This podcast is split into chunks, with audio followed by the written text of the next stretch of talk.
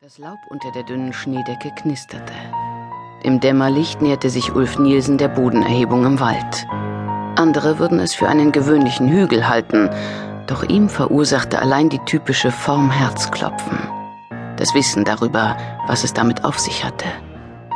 Er leuchtete mit seiner Taschenlampe auf das Zifferblatt seiner Uhr, noch ein paar Minuten bis Sonnenaufgang. Die meisten seiner Mitmenschen lagen an einem Sonntagmorgen um diese Uhrzeit im warmen Bett, er hatte Besseres zu tun. Ulf Nielsen lehnte sich gegen einen Baumstamm und nahm seine Spiegelreflexkamera zur Hand. Er wartete auf den magischen Moment, wenn die ersten Sonnenstrahlen auf die Reste der mittelalterlichen Turmhügelburg fallen und sie in seiner Fantasie zum Leben erwecken würden. Die Burg, oder auch Motte, war von einem breiten, immer noch sumpfigen Graben umgeben. So hatte man im zwölften Jahrhundert von der natürlichen Schutzlage in den feuchten Niederungen profitiert. Als Lehrer für Erdkunde und Geschichte und vor allem als Sachbuchautor hatte er diesen Ort eingehend studiert. Gleich würde die Sonne über der nahen Ostsee aufgehen. Der Himmel hinter den Baumstämmen schimmerte schon lila-grau. Nielsens Herz schlug schneller. In seiner Vorstellung ergänzte er den Hügel durch einen Holzturm und eine Befestigungsanlage rundherum. Es waren mit Erde verfüllte Holzbarrikaden gewesen, nur in Linau bei Trittau war ihm die Raubritterburg Linove mit Resten eines Steinturms bekannt. Zu der Motto vor ihm, die Ravensfelde genannt wurde, hatte eine mit Wall und Graben geschützte Vorburg gehört. Doch davon war selbst unter günstigen Lichtverhältnissen nichts mehr zu erkennen. Er stellte sich die Wachen vor, die über die Brüstung schauten und ins Wasser spuckten. In der Ferne klopfte ein Specht. Als die ersten Sonnenstrahlen über den Hügel fielen, nahm Ulf Nielsen die Kamera hoch und fotografierte mit verschiedenen Einstellungen. Hinter ihm knackte etwas. Er ließ den Fotoapparat sinken und sah über seine Schulter. Allein im Wald fühlte sich ein Mensch nie ganz sicher, dachte er. Bei aller Vernunft behielten Urängste die Oberhand. Doch da war niemand, es war nur ein Zweig, der durch den Frost gebrochen wurde. Er würde um diese Uhrzeit ja kaum Spaziergängern oder gar den Bauern begegnen. Ulf Niesen kannte den Mann, auf dessen Grund und Boden er sich befand. Armin Fuhrmann, ein grober Klotz, den eine ehemalige Ritterburg auf seinem Land nicht die Bohne interessierte, der es lästig fand, dass er an der Motte nichts verändern durfte. Der auch einen Eiskeller aus dem 17. Jahrhundert, der etwa 200 Meter von ihr entfernt lag, für ein paar Steine, die er verkaufen konnte, abtragen würde.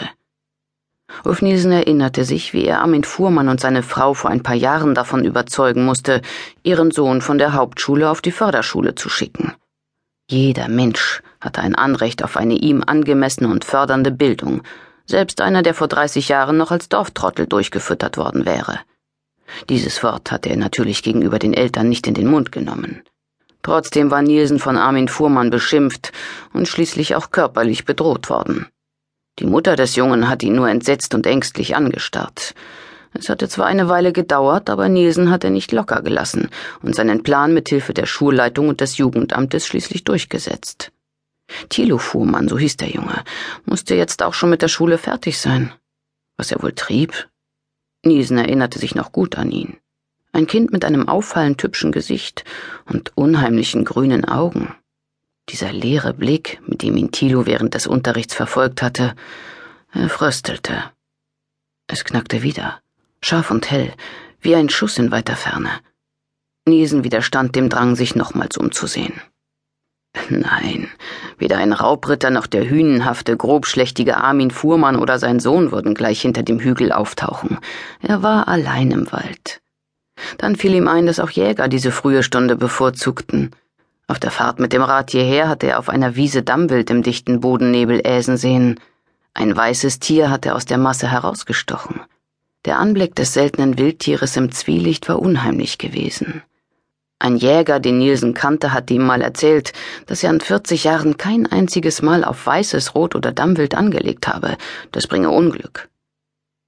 Die Freude an seinen mittelalterlichen Fantasien wollte sich heute nicht so recht einstellen. Es war zu kalt, seine Gedanken an den schwierigen Jungen und damit an seinen eigentlichen Beruf hatten Nielsen zu sehr abgelenkt. Er hängte sich die Kamera über die Schulter und tauchte sich in die Hände. Dann machte er sich zu der Weide auf, an der er sein Fahrrad abgestellt hatte.